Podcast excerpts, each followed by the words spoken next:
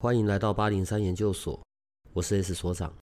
这个频道的目的是要让正在神秘学上探索、找答案，或者感到好奇的人，可以有个经过筛选、安全并且中立的参考，也许可以找到解答，也或者是获得状况的解决。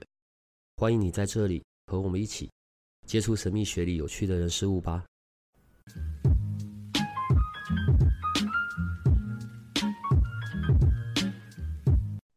有一些我们的听众啊，大家都有听我讲过，在在我的老家八杠，就是云林那边啊。然后我们有一个很很旧的墓，应该是说每年扫墓节的时候，我们都会去灵骨塔。大家都是时间好像有切开吧，然后灵骨塔完了之后才去馒头的地方。嗯、对，然后馒头也是主要跟我们几个有关的的的祖先，但是最原始的有一个很小的，然后。破破烂烂，很很，当然每次到了清明节，它就被整理干净。它是很小很旧的墓，我连墓碑上面的字都看不清楚。好，可是从那边呢，就是从那里好像分出了很多代，大概有七八代、八九代了吧。然后分出很多房，所以每次轮到到我们去那里的时候，应该通常是下午，所以它上午已经经过很多轮了，然后就干干净净的，然后前面就有很多金纸烧过的痕迹。好，我要问的是。那么多代前的祖先，那么多代，所以到我扫墓的时候，嗯、他还是会看到我吗？对，他会看到你，他还在那里。但是，对，假如透过那样子的你们祖先的灵魂去看你们的方式，就是说我如果透过这些灵魂的眼睛去看你们的方式，其实你们都是糊在一团的朦朦胧胧的。你有看过那种下雨天，你透过你。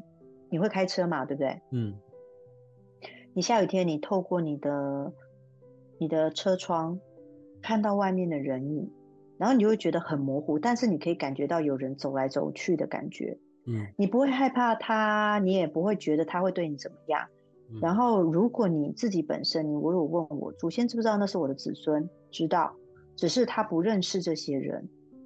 但是他会看到那种透过就很像下雨的雾气的窗户，看到朦朦胧胧的人走来走去。然后也许如果这个祖先在意的是，哎，有吃的，哎，有人来看他，哎，有小朋友的声音，因为有些祖先可能喜欢小孩，然后他就会 focus 在这个，哎，如果喜欢小孩，就会 focus 在小孩子声音；如果想要一点食物，就会 focus 在说啊，他们带了什么东西来拜我们。所以其实是有感觉的，再加上我们用一个比较科学的解释来说，祖先就是你的 DNA 系统的传承，然后你就是拥有你祖先的 DNA。嗯，所以这就也是为什么现在很多人讲风水啊、生机啊，因为用了你的 DNA 所做出来好的频率的东西，所以相对的会共振影响你同步你的运势啊、你的状态，这是有原因的。所以说句话，以同理来说，做好风水这件事情，的确会影响到后代祖孙，呃，后代子孙的频率，这是合理的。呃，我跟他隔了那么多代，然后又分了那么多房，他还是可以保佑到我吗？我觉得我问这个问题，应该说，应该说他好，你就好。哦。所以就算他不认识我，嗯，但我还是要让他愉愉快快的。对，因为他的 DNA，你你身上的 DNA 拥有，他也拥有，他就是 DNA 的一脉相传啊。就算很多人说八分之一啊，九分之一，十六分之一，其实再怎么样，只要你是他的子孙，就拥有那个 DNA 的传承。你的天命也是啊，你投胎下来，你是怎么来的？然后你出生的时间也决定你的命格，就是我常常看人家说，哎，你如果来问事，我会跟你说，请你给我你的出生的年次，然后你的姓名，嗯，其实就可以看我说的所谓的格局，原因也在这。鬼门开的时候是他们放假出国，不、嗯、不不是出国 他们放假出来玩。我们每年都要讲一轮鬼门开，你现在是搬家了对吧？对，再也不在那个可怕的地方。那那是鬼鬼门开。好，那清明节是变得我们去看他们，是是这样子的理论嘛，对不对？好，那呃，对于他们来说，会很期待那么多人来吗？哦，会啊，有些灵魂其实是很喜欢热闹的。如果我过世，我应该也会很期待很多人来拜我。我喜欢热闹。我们现在都不确定啊，万一我先走的话，我我会跟你讲我看到的。对，再麻烦你跟我们大家讲，这样好不好？好，那就麻烦你告诉我我想知道的答案，比如说怎么投胎，你快告诉我。呃，在在我们那边哦，因为我们那边还算是比较整咖，嗯，所以我们有旧的三合院。嗯，每次到清明节的时候，嗯，早上一定是大家要先在那个三合院中间是。诶、欸，听头哟，哇，他们那个台语我实在不太会讲，所以那上面就是、嗯、就是那里面有神主牌位啊，然后有那一些我们大家都要先在那边拜一拜、嗯，拜完之后呢，才出发去去去扫墓祠堂。嗯，所以我们在天阿桃的时候，那个祖先牌位里面历、嗯、代的都在那里吗？不一定，哦、嗯，但大部分都在，大概。你知道我以前蛮无聊，就是很喜欢去人家那个三合院，然后就会去看看你所说的那些祖先牌位。我今年会拍给你，对，我回去会拍给你，好，然后哦，你拍给我，我就可以帮你看，然后就是说看多少祖先来参与共襄盛举，这样。不是重点是要保，自私一点，保佑你们是吧？保佑我，只是我觉得他们觉得我祖先没。不会啊，其实祖先是会保佑子孙的。嗯，有些祖先真的是很执着到，他就坚持要保佑子孙，所以我发现他活过超过三代，就是就是哪个地方三代，曾。曾曾曾孙他都还坚持要保佑，因为他的很固执的认为，就是他觉得就是要保佑他的祖他的孙子辈们，所以他还会在这样子。嗯。那你就会好奇说，他怎么保佑？是不是拿一个魔杖，然后跟大家讲说好？然后天灵地灵，然后你们全部都可以对，然后福呃福气旺旺啊，财富满满啊，然后赚到就是躺到都花不完，这样类似像这样。其实祖先保佑，如果是他个人的想对你做的行为，原则上我大部分看到就是祖先跟子孙跟得很紧，然后他会在他觉得你需要安全的时候，他会提出注意，或者是呃他可能会给你一些建议说，哎你。他会在旁边碎念，就是让你会觉得莫名觉得，哎，我用这个方式好像可以赚钱。其实有可能是你祖先在旁边碎碎念哦，告诉你说你可以用这个方式，我教你，类似像这样。可不可以保佑我就好，但是不用粘得很紧？不行，因为你他讲的话你听不见，黏黏太紧不舒服。嗯，好。会，他会在旁边一直提醒，或者是告诉你说，哎，这个女生很适合你啊，那个男生不 OK 啊，就是他都会这样讲，嗯，但这就是他很个人主观，但的确有些祖先是可以看得到，呃，他的子孙有没有那样的，我们讲我要怎么形容，就是发财的光，嗯，有些祖先是看得到的哦，很少但有，哎，我很少跟你讲吧，对，我今年一定会拍给你，嗯。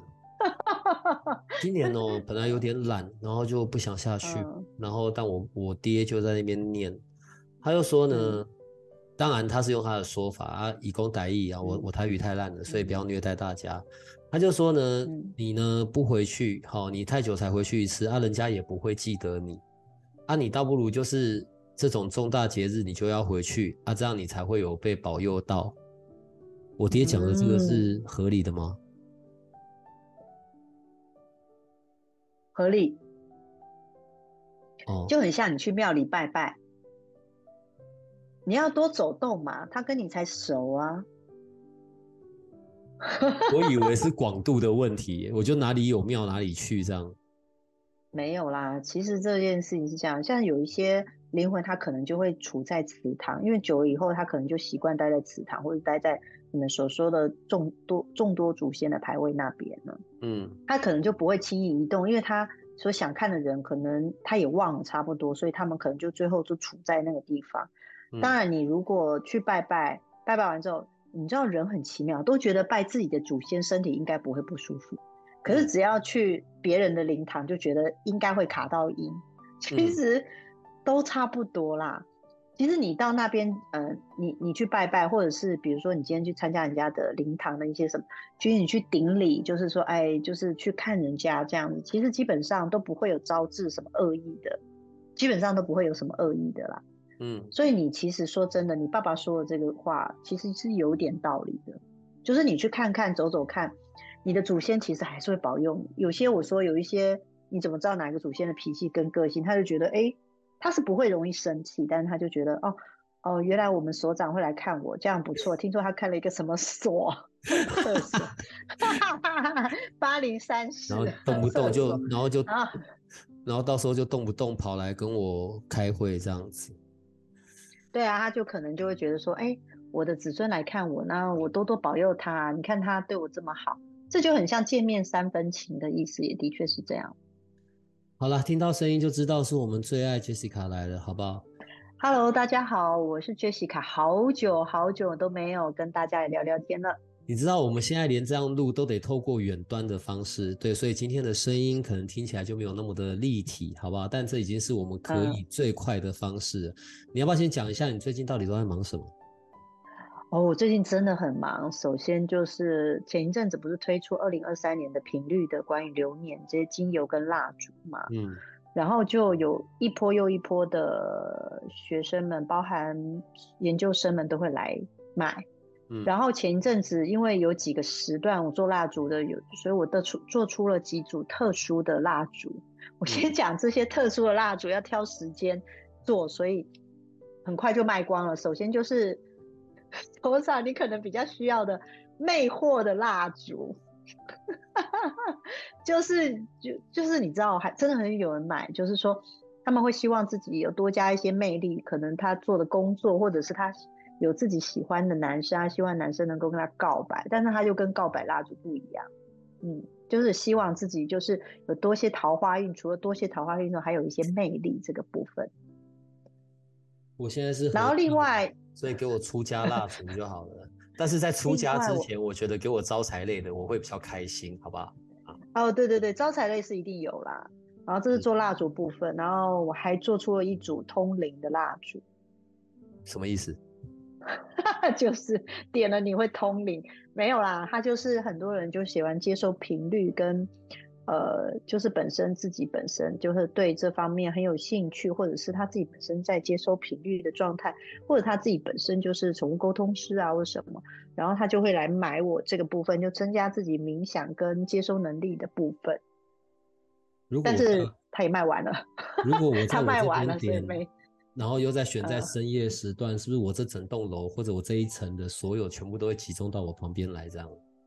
而你想太多。那是通灵蜡烛，不是招灵蜡烛。你 好烦哦。通，然后另外一部分，通频，对啊，就是增加，对，增加，它是会用在什么时候？呃，有些人其实，我告诉你，有人既然买来说通灵，他是要去做那个看看号码的，好烦哦，被他买看号码。就是他说他自己本身就是很喜欢做运彩啊这个部分，然后也很喜欢、嗯、呃买那个什么大乐透什么的。然后他竟然说他买了之后，他觉得效果很好。既然有人买回去给我用来做打麻将，我真的是 你知道做现在做灵媒好辛苦。我明明就想说，你知道我是幻想说大家就是买到那个蜡烛之后可以接收讯息，然后就是可以跟。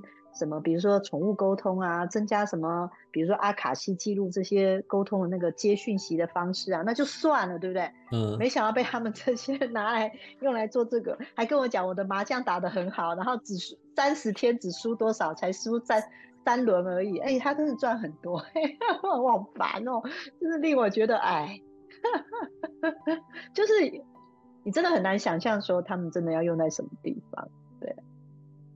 感觉上我可以开拓新的，嗯，我觉得你蜡烛另外就是对，另外一个是 流年精油，那个是什么？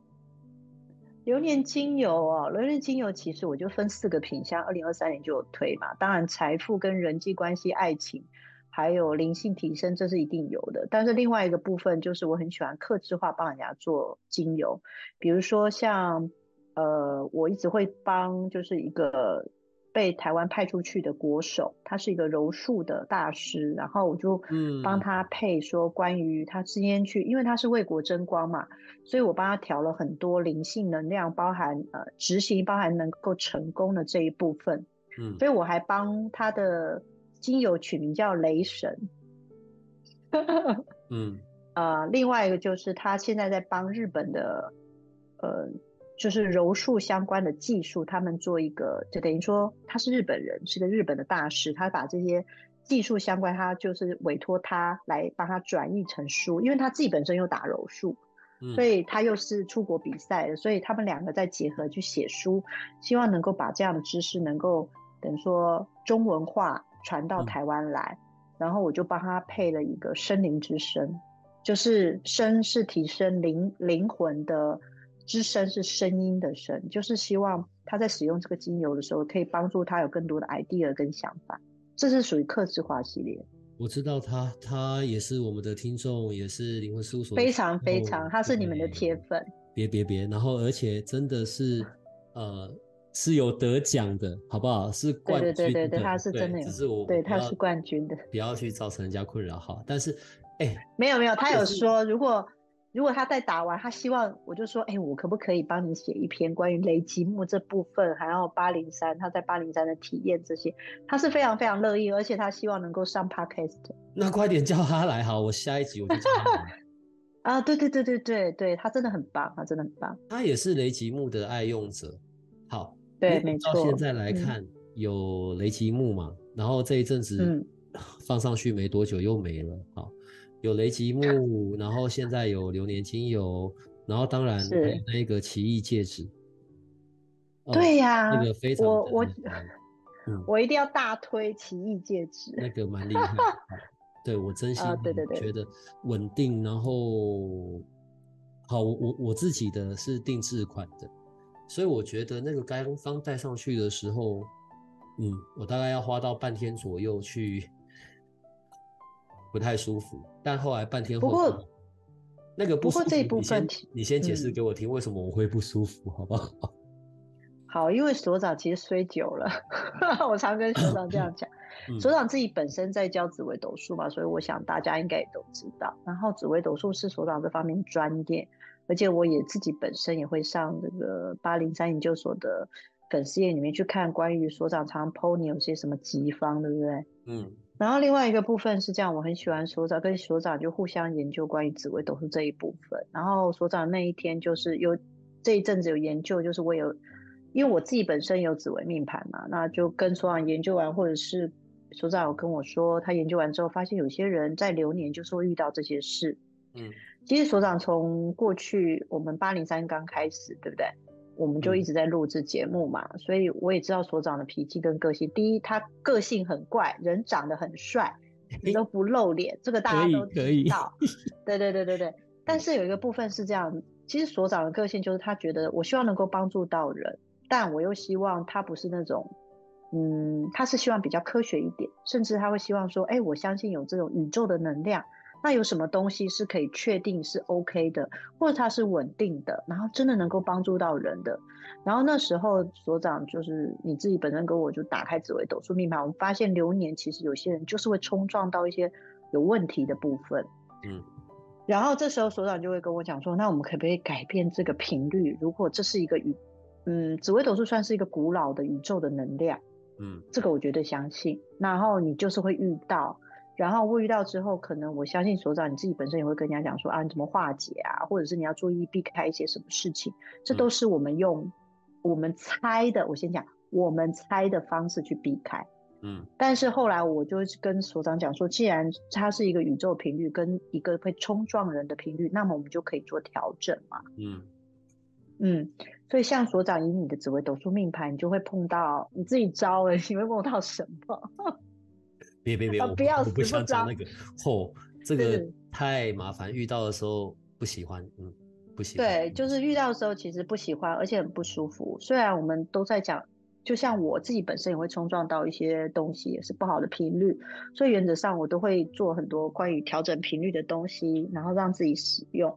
所以像这时候所长就跟我讲说，那我没有办法帮助这些嗯，这些人，比如说紫微斗数，有缘来看紫微斗数就是一个缘。其实走到这里来看紫微斗数，我觉得就是一个安排好的缘。嗯，然后你又面对他，你跟他解完之后，刚好遇到他今年发生了什么事，或是他流年发生什么事，那又是第二个缘。嗯，所以已经有两个机缘了。然后你又看到他会发生不好的事情，那我你想要帮他化解，就是第三个缘。嗯，那如果你找到真的好的方式帮这个人能够化解，就是第四个缘分。嗯，所以我常常说，人错综复杂。今天遇到这件事，能够遇到八零三中这么多的呃 Podcast 上面听到，再加上遇到你又会给你解读，我相信这些循线找来的这些人，就是一个很深很深的缘分。所以所长那时候跟我讲说啊，我希望能够帮他们调节或化解。然后在一个他们可以觉得嗯 OK，我们也觉得很好的一个频率的上面能不能做？所以我们就先调整。当然所长一定首当其冲啊。对啊。那所长大家有？当然要先弄啊。嗯。所以大家刚刚有听到所长说，哎，为什么我今天戴这戒指很不舒服？我们今天帮所长调的就是呃那个戒指调整完之后，我们加了非常多的好的频率。包含很多富贵的星星的频率，包含好的能量、贵人，所以一整个灌到所长那里面，就有一点 所长有一点吃不消。因为我跟你讲，你这个不好的频率已经泡太久了。因为在运线盘看起来，从、嗯、去年到今年吧，嗯，十二个流月吗？嗯嗯，好几个都是很晒的，好不好？对啊，哎，我看到你的那个星星到底是发生什么事啊？对啊，嗯，大线盘所有都集中在一起，大线盘、小线盘，然后就每次就会集中在这个时间点，然后我就觉得我、哦、靠，靠的好啊，对。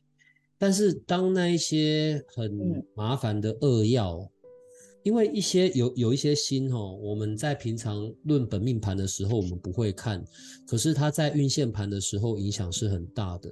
对，所以通常聊、哦、对啊，对啊，对啊。通常聊紫微斗数的时候，嗯、当然聊本命盘，就是聊十四主星啊、十八辅星这一些，啊啊、或者四化，可是不太会去看这一些在运线盘影响很大的这一些，嗯、不管是我们讲什么阴煞啊、劫空啊，可是真的在运线遇到的时候，嗯，真的我我个人啊很讨厌啊，嗯、对我觉得很要命这样。呃，他那个用机器、用仪器、量子仪。我我我不会解释了哈，但是他那个东西持续打，嗯、理论上就是把那一个星耀针对每个人个人的命盘，把那一颗星耀的影响降到最低。呃，从你的眼中看起来，它像是什么样子的的的呈现呢？就是综合它带上去之后，然后在它命盘上面，或者你看到上在能量上面的影响啊，你就看我就好了啦。对，所以当我这个状况，然后我现在戴的这个戒指。长得变成是那个对，是长什么，德性这样子吗？其实当所长自己本身来的，就是我觉得所长就是这几年就是灰灰暗暗的。当然，我相信有很多老师有帮过你啊。嗯，然后这个部分是这样，就是当你去想说用呃命盘这个状态去，这是一个很我刚才有说过，那是一个很古老的宇宙的频率。嗯，然后它刚好就是你的大限走到，或者是这个流年走到的时候，你累积了这么多不好的运势，所以当你先带进，我们之前有尝试，呃，我们之前所长你手上有两只嘛，嗯，然后现在带的这一只是去除你那些厄运的，是完整的去除你那些厄运跟不好的星星的频率之外，又冠上了，呃，富贵，冠上了贵人运，冠上财运，甚至是呃提升能量的一些频率的状态之下。你整个人的状态就是，你先戴上去的时候，其实坦白说，你会真的不恶心一阵子，因为你自己本身会先调到调掉那些不好的频率跟状态，会清除，嗯，所以它会有个转化期，清除完之后，它同步的就是把你的正能量跟好的频率的状态，跟富贵跟招财这个部分再调整你的频率一次，所以其实你会有一个转化期，那转化期不会只有一天就完成，它可能需要一点时间，当然看个人的状态。嗯，所以呃，我现在目前看到你手上戴的戒指跟你身上共振那个频率状态是非常非常好。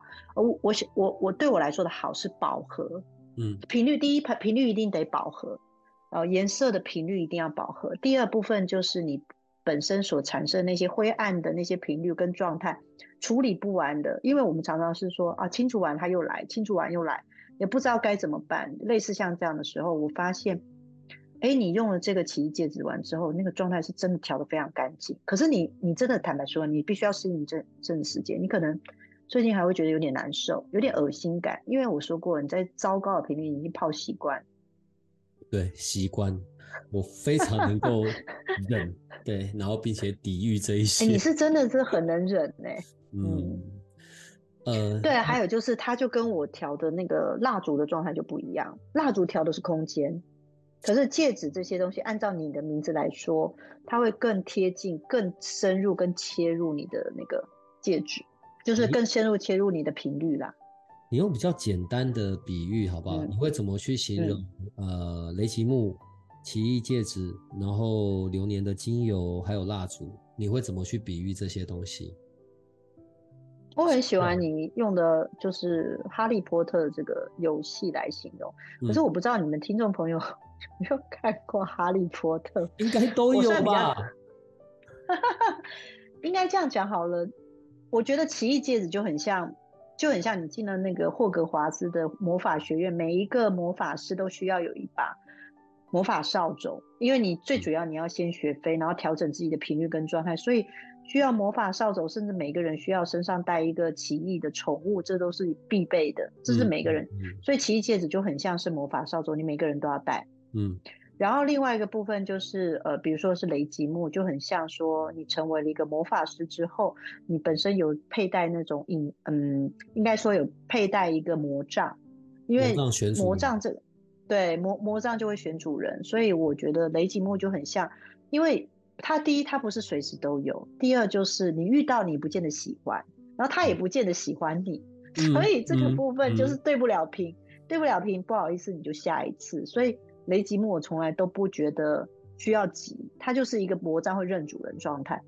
然后另外的流年精油啊，这些蜡烛就很像是你其他的佩戴的部分，比如说可能你需要一点嗯隐形斗篷啦，或者是帽子啊这个部分，然后把你整体调得更不一样，或者是魔药也都可以，可以这样形容它。等于说你整个人就是一个完整齐备的一个。霍格华兹魔法师类似像这样，你就可以这样子行走在麻瓜世界啊！麻瓜世界应该大家就知道，就是我们生活在人类世界，其实我们都知道，就是世界看不到并表示不存在，频率就是适适当，所以就会有很多人用了我们的东西会有来 feedback。我也期待奇异戒指大家使用完之后有好的 feedback，然后跟我们讲。当然先首当其冲先问。先分享给小帮手们，这样我们就会知道了。呃，你知道，随着节目越来越久，嗯、然后当然看到的各式各样的找各个老师协助的这些研究生们的状况，所以对眼睛看不到，但真的并不代表不存在。嗯，我们每天都会看到很多很奇异的事情、奇妙的事情，然后以及是如何被处理的。嗯、这段时间。嗯找你问事的排队的预约也非常的满，这么长一个月后半、啊、一个半月后，这么长一段时间，可以跟我们分享一下最近有没有遇到比较奇妙的，然后可以有有有不牵及不不不不谈到当事人啊，大概跟我们讲一下事件啊，嗯嗯是什么样的状况，好吧？前世今生有几个非常独特的故事，嗯。有一个，其实你知道，我常在解前世今生啊。然后有有一个人来问前世今生的时候，他就他本来是很挫折，就是他觉得他自己一定是哪一个脑袋有问题，或者是他莫名的觉得他碰到手，如果他看到了颜料或者是画的东西，他会觉得很疯狂，他甚至会在画面前站很久。后来我看了他前世今生，我才发现。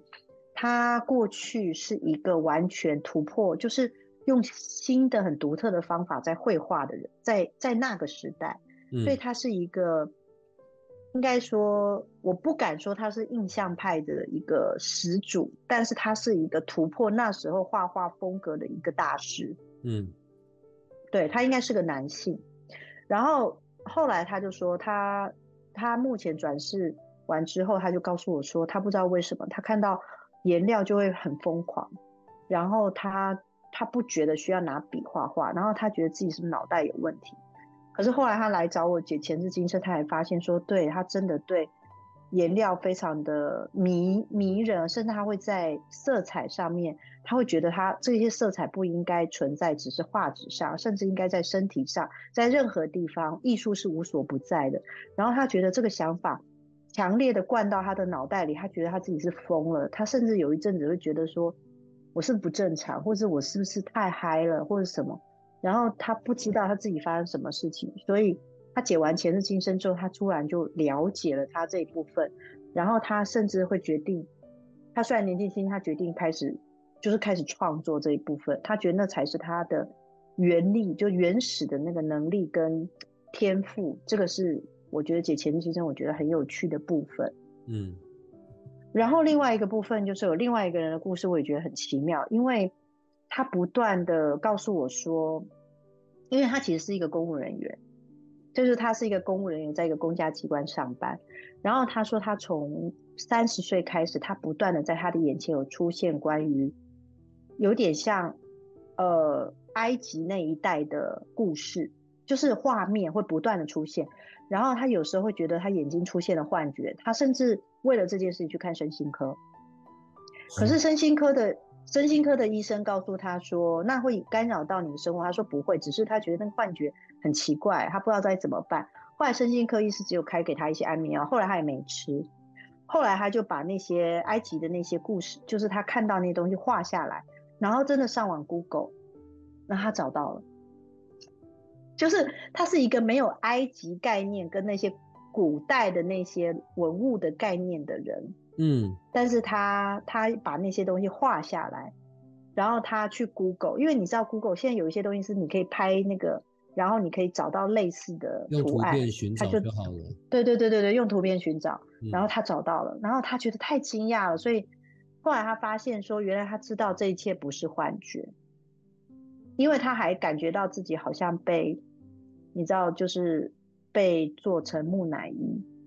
你你知道那个，对对对。那我就说你会痛苦，他说没有，他只是看着他自己被做成木乃伊。嗯，看着他，他在他在他旁边看着他自己被做成木乃伊，所以他就觉得那个幻觉真的是。我说你会害怕吗？他说不会，他只是觉得好奇怪。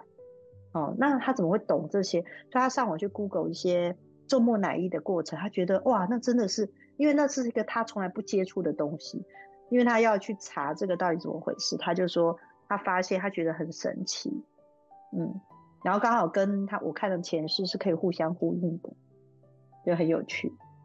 嗯，看着自己变木乃伊，嗯，看着自己变木乃伊，但是他可以知道有一些安吉的习惯跟一些传统，他查得到，这是很妙的一件事。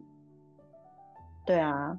所以前世今生其实很多故事，还有是小姐，就是她前世是贵族，嗯啊，她前世是服务贵族的，服务贵，我先讲服侍贵族。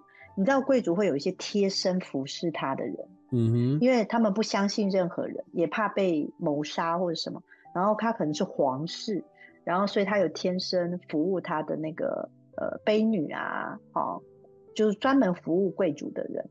那、嗯、现在当然有人说，就很像说现在专门服侍那种白金汉宫里面的，就是哈哈利王子啊，他们你会有一个管家专门去照顾他的小孩嘛？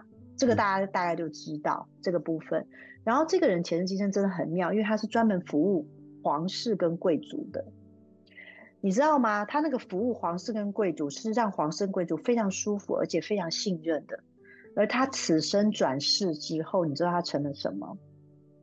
他成他成为一个常常接触到非常极度有钱人的，他是一个专门卖精品的小姐，这样也行。啊对，所以因为他他说他莫名知道这些极有钱的人的习惯跟毛病，他说他不知道为什么，他就知道，所以他就是非常有机会服务他们，甚至成为他们很亲密的朋友，很好的朋友，类似像这样。那我觉得哇，很不可思议。然后他，你看他转世，因为他不再需要服务什么皇室贵族，可是他现在成为一个，他说他其实在欧洲各大精品他都卖过，就是他他的他经手各大精品，他就是从小他也赚到不少钱，但是他之所以这么受欢迎，就是因为他他接触到这些极有钱的人时候，他有莫名知道我要怎么服侍他或跟他说话，他是舒服的。他是不是应该在用他的天赋赚钱？很妙吧？嗯，对对对，就是前世今生。最近有跑去找你解爱情的吗？有，前世今生解爱情。对，这个我想、嗯、没错，最也最想要知道的，每一个跟前世今生有关。当然，我们在这一世，我们还是要做好这一世的事嘛。嗯、可是有一些缘分，嗯、或者像刚刚举的那个例子，包含连工作。甚至延、嗯、延续了过去有的天分，好，这一世还是要处理好这一世的事，但我们可以知道一些由过去所延绵下来的一些因由，好，也是比较好的，好吧？那关于爱情呢，有什么问题，有什么困扰呢？最近找你的，你要讲问世的吗？对啊，问世的啊，或前世今生的啊。你知道问世的常常有很多人会告诉我说。其实你知道吗？在灵魂事务所，我常常之前告诉我说，常常我觉得灵魂事务所应该开个灵魂姻缘所，因为在我所接手的很多的男生跟女生的条件都非常好，然后呢，他们都希望能够透过问事，能认识到，就是我到底我已经单身了这么多年，我可不可以认识到很适合我的对象？前一阵子其实就是这个这个人，这个来问事的人，其实是一个。当时很卡，很纠结在，其实他已经很优秀了，他已经是一个非常非常高学历，然后在国外读书的一个非常优秀的博士，博士哦。然后他就告诉我说，他其实很想认识有缘分的人。然后你知道吗？我就问他说，那我可以问你，你有什么机会认识别人？他说，他都点对点，点对点意思就是他在家就是学校，学校就是家。他也在进修，然后就是他的学生，不然就是他做学生。他的环境如此单纯，那怎么认识对象？我就只好告诉他说：“不好意思，你的缘分在网络交友上。”你知道，现在你你去跟有些人讲，他们会觉得网络交友太危险，是没错。其实我也知道，我不我不会否认这件事，因为你不能预知的事情太多。可是他偏偏他的时间线就是得透过网络交友认识人。然后我跟他说，不然这样，如果你真的太担心，你就是你去试试看网络交友。然后你如果 认识人，你不确定，你就来问我好了。我也只能这样安慰他。然后我跟他讲，你今年三月真的会认识一个对象。你猜怎么了？他真的拍照给我，他太开心了。他说他找到了他啊，条件他觉得很棒，然后又在一起很幸福的一个对象，真的是透过网络交友。他没有想到，他单身了十几年，他竟然真的遇见他，其实太开心了。但也不是每个人都可以用网络交友吧？我我自己都觉得要看你的时间线，要透过什么方式？对对对，要看时间线，你是要透过什么方式认识？因为有些人真的是透过网络交友，但是有些人是你透过网络交友认识的朋友，但是你的对象不是问认识的那个人，是认识的那个人又介绍了别人给你。哈哈哈，好吧，所以 恭喜这一位，对，时间线也到了，然后真的找到所爱的，好，这种当然是有美满结局，可是有没有那一种，好，可能你跟某个人，但你就是要分也分不掉，对，因为心里还是很记挂，可是在一起又很难，那怎么办啊？哎，我刚刚讲应该是这样讲，记得帮我剪掉。我我 懂，我懂，我懂。到时候所长不要被追杀。我说 OK 啦，嗯、什么都可以讲，嗯、应该这样讲好了。的确有人遇到，就是说我在错的时间遇到对的人，嗯，好，或者是我在对的时间遇到错的人，都有可能。嗯，应该这样讲好了。我们现在很多在大都市，应该说大城市里的男女。的感情已经没有像我们以前只是在学生时候那么单纯，嗯，这是事实，嗯，我们以前学生很单纯，也没有家累，也没有工作的压力，也不需要生子生小孩，然后就谈谈恋爱而已。大多最最多的问题就是劈腿而已，嗯，哦，以前还没有说劈腿就变心，哦，我们以前那个年代会用变心两个字来形容，嗯，现在在大都会里面的男女所所在所在谈的感情就复杂多了。嗯，可能这个人谈的感情他刚好有家室，那个人刚好没家室，然后有家室的没家室的，有家室的跟有家室的，所以这在在问事里面，我跟你讲，九成九几乎都是这种。我先讲说，有时候你遇到的缘分哦，不一定是他可能他可能没有办法满足你的部分，应该这样讲，可能你家里的那个人没有办法满足你，然后你可能在外面认识一个什么朋友，whatever，然后。突然觉得啊，好又也不适合我，然后你想要抽身又抽身不出来，嗯，应该这样讲，在问世的世界里，所谓的感情，就我真的只能讲，就是你要愿意，对方也要愿意。当你愿意，对方也要愿意的时候，就会产生一段空一个空间出来，这个空间就是谈感情的空间。但事实上，你是不是真能够走一辈子？很多人就会去卡在这件事啊，我不能跟他走一辈子啊，因为他有家室啊，我又不想破坏他的家室啊，然后我又不想怎么样，就很多这种纠结。有时候我觉得，嗯，这件事情就像我刚刚讲，他愿意，你愿意。那有些人就会说，可是他加了另外一个不愿意，那这个就是一个空间。所以很多人会纠结在这个里面。我会觉得说，说真的。坦白说，就是你们结束了，搞不好他他们家另外一个人也不见得知道，所以就会有很多这种问事的事情来问我。通常是劝和不劝离，就是说，如果你在婚姻关系里面，我会觉得你不要去离婚，你想办法跟他中间有很多的调整，用各种方式。但如果你真的想要离开你这个婚姻，真的这个状态之下，尽可能不要因为是外面那个人，而是你是真的想要离开的时候，你再选择离开。这样子会比较好一点，因为有时候你离开了，你不见得适合你。如果你是为了外面这个人，然后当初可能就会有人有怨怼说，你看我当初为了你离开了这个婚姻，然后我跟你在一起，结果我发现我跟你不适合，其实是两件事。嗯，他可能在婚姻关系里遇到了你，然后发现说，哦，觉得其实我在原来的婚姻关系里面已经不健康，但他事实上事实上他要离开这个婚姻，真的是跟你没有太大的关系，反而是。他离开这婚姻是因为他觉得已经不适合，那他想跟你在一起才要在一起，这样的状态，那个时间线会比较稳稳固。坦白说啦，真的会比较稳固，因为很多人就会纠结说，他为什么还不跟还不离开，然后不跟我在一起，都是他的错，类似像这样。嗯，有啊，在时间线上会不顺。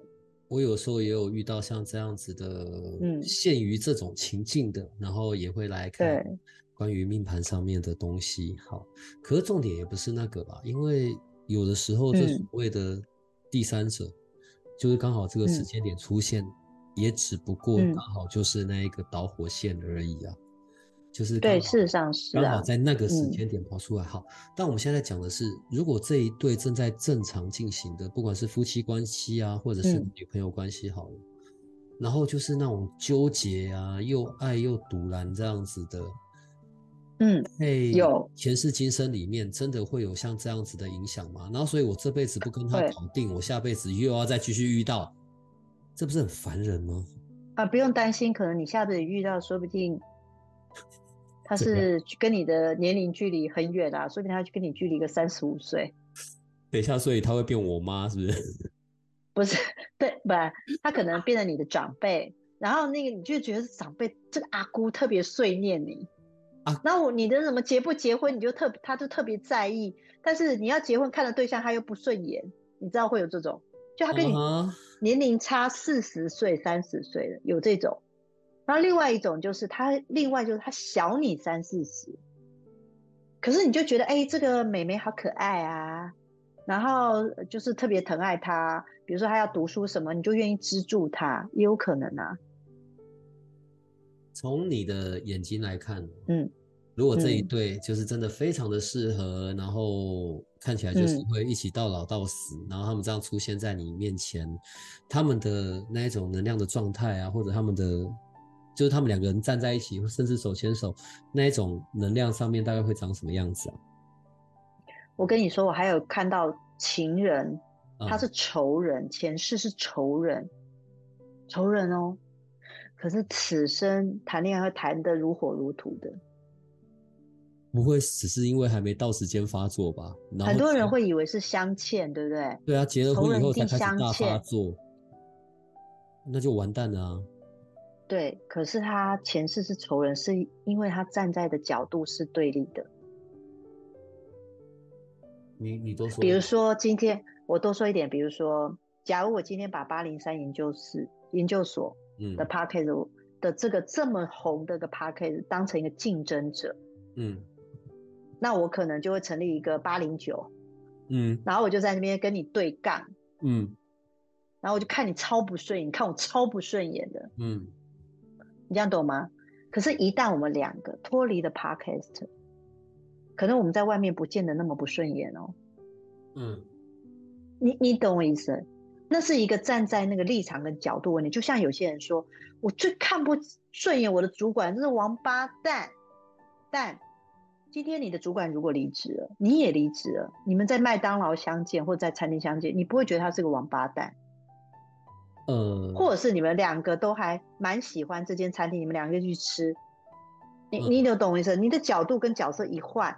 你就脱离了那个仇恨的那个锁链了，就很像说，我今天在做，比如说我过去在做护理人员，我可能会有一些护理人员抱怨主管啊，那个护理长真是超机车的。可是，一旦这个主护理长退休了，他也退休，他也没在护做护士了，你猜怎么他们相见不会觉得对方怎么样？因为你两个人已经没有在职场上的纠结和打斗或看不顺眼，他们已经不需要啦。嗯嗯。就换一个样子，但是本质两个人本质是不错，只是站在那个角色的时候是对立的。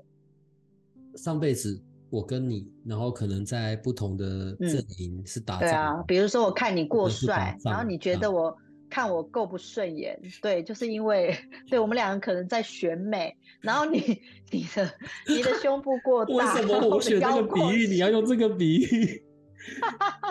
但是当来到这一世，我们并没有竞争的关系，我们反而就可以。对，我们没有竞争关系，对，是是是，我们就不再仇恨了。所以很多人说啊，上辈子仇人，为什么我们这辈子会相爱？可能我们上辈子如果去掉那个元素，大家就是跟我讲的说，呃，我可能不在同一个职场，或者不在同一个地方，我们不需要成为竞争对手。其实我们相安无事啊，说不定我们两个还特质上面还蛮能相处的。可是，要是上辈子是你杀我，我杀你啊，真的也杀了，好吧？这辈子又谈得轰轰烈烈的谈了恋爱，然后最终又结婚了，嗯、啊，这个杀来杀去的这个部分，嗯、什么时候会反映出来或者报复出来？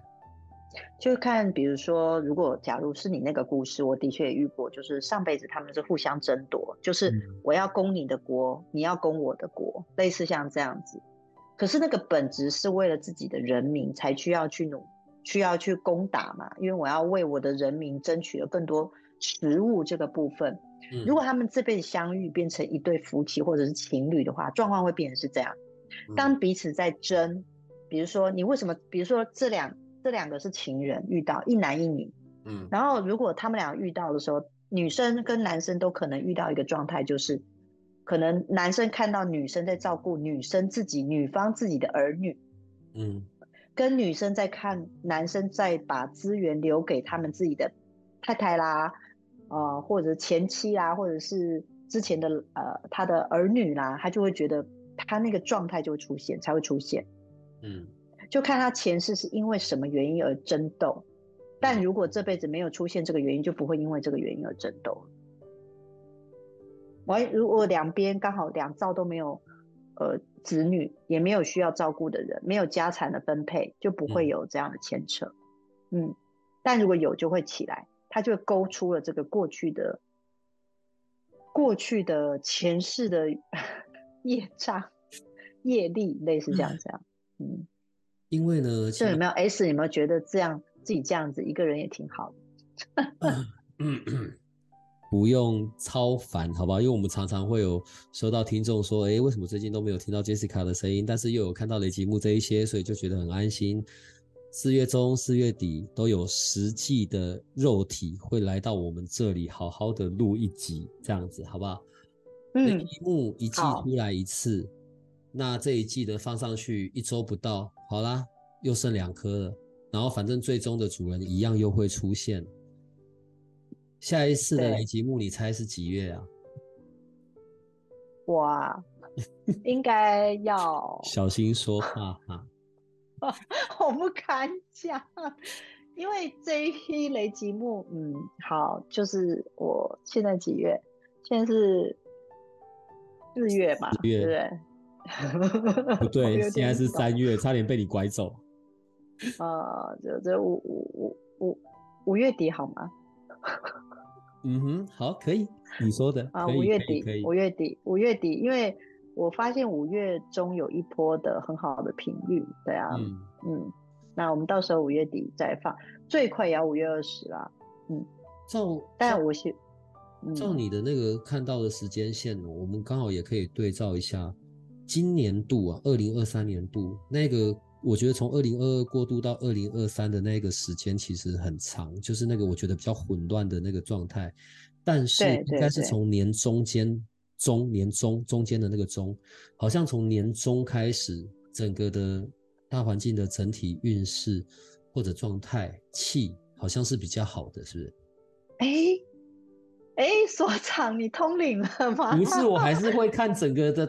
运线盘哎，好厉害哦！不然我上半年这么痛苦干嘛？各式各样的奇妙的事在处理耶。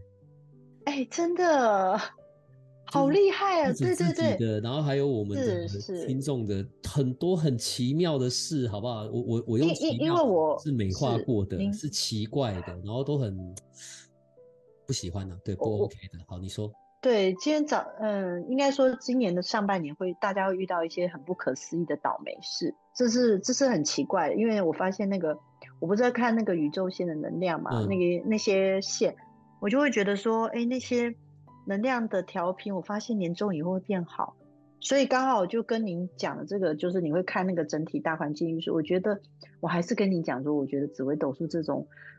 它其实真的是很古老的智慧，真的是蛮有蛮妙的。就是虽然我常常会讲说不用通灵，你去学紫微斗数也可以啊。就是那个大环境的运势其实是可以看得出来。所以我为什么会挑在五月中以后，原因也在这，因为它就开始接进入了那个时间线的转化跟宇宙能量的转化，所以我就会选那个时间我再推。嗯嗯，好了，所以大家可以第一个稍微有点耐心。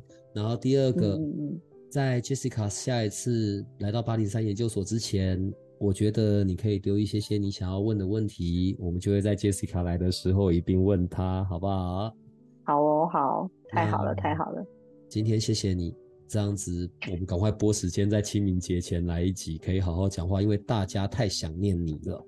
嗯，哦。